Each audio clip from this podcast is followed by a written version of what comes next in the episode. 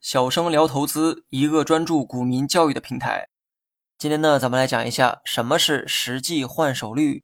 那么，先来解答一下大家关心的问题哈，那就是在哪里找到换手率这个数据呢？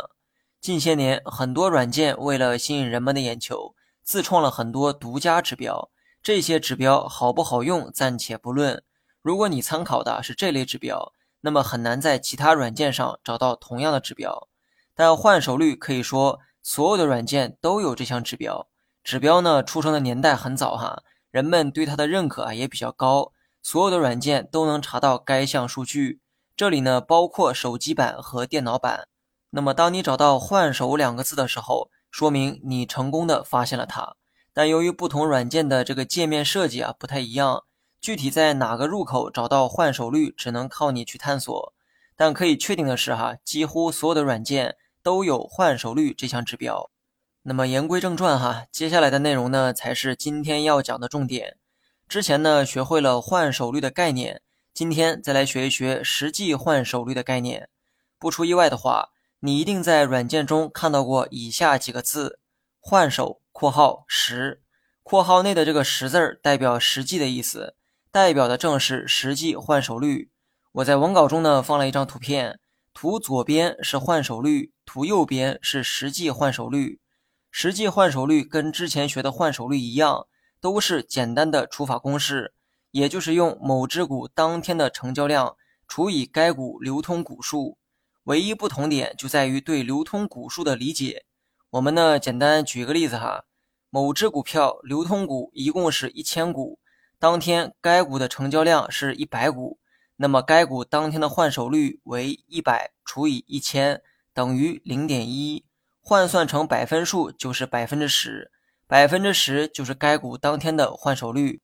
但是聪明的你呢，突然发现一个问题哈，该股虽然有一千股在流通，理论上最多有一千股可以被自由交易买卖，但这里面有一些大股东高管常年持股不动，通俗一点讲，这些人持股的目的是为了要股权。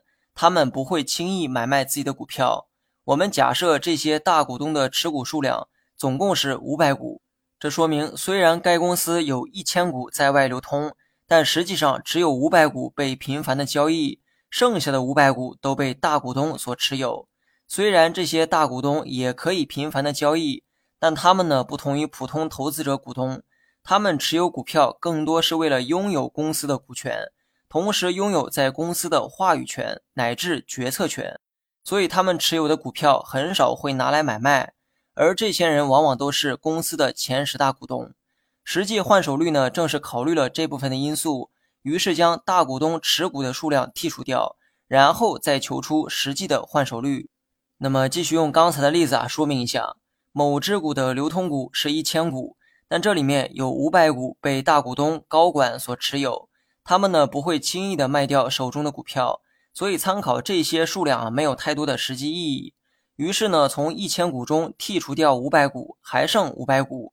那么假设该股当天的成交量还是一百，那么该股当天的实际换手率等于一百除以五百等于百分之二十。说到这儿啊，有人呢肯定会有疑问哈，两种换手率到底应该参考哪一个呢？我的建议是参考实际换手率。先思考一个问题哈，换手率它想表达什么信息呢？或者说你参考换手率是想了解什么呢？你想了解公司所有流通的股票数量中有多少股票数量在当天被交易，而这些被交易的股票占总数的比例是多少？那么以上是你参考换手率的目的，但理论和实际总是有差距的。公式中的流通股被默认为可以自由流通交易的股票。但实际上，这其中有很多股票被大股东所持有，他们呢常年都不会买卖股票。既然他们常年不去交易，那这部分股票数量你想买也买不到。虽然名义上都是流通股，但人家常年不卖，实际上这些股票处在不流通的一个状态。你把它们计入到总数之内，计算比值会失去一定的真实性。所以呢，参考换手率的时候。实际换手率的参考价值会高于普通的换手率，你学会了吗？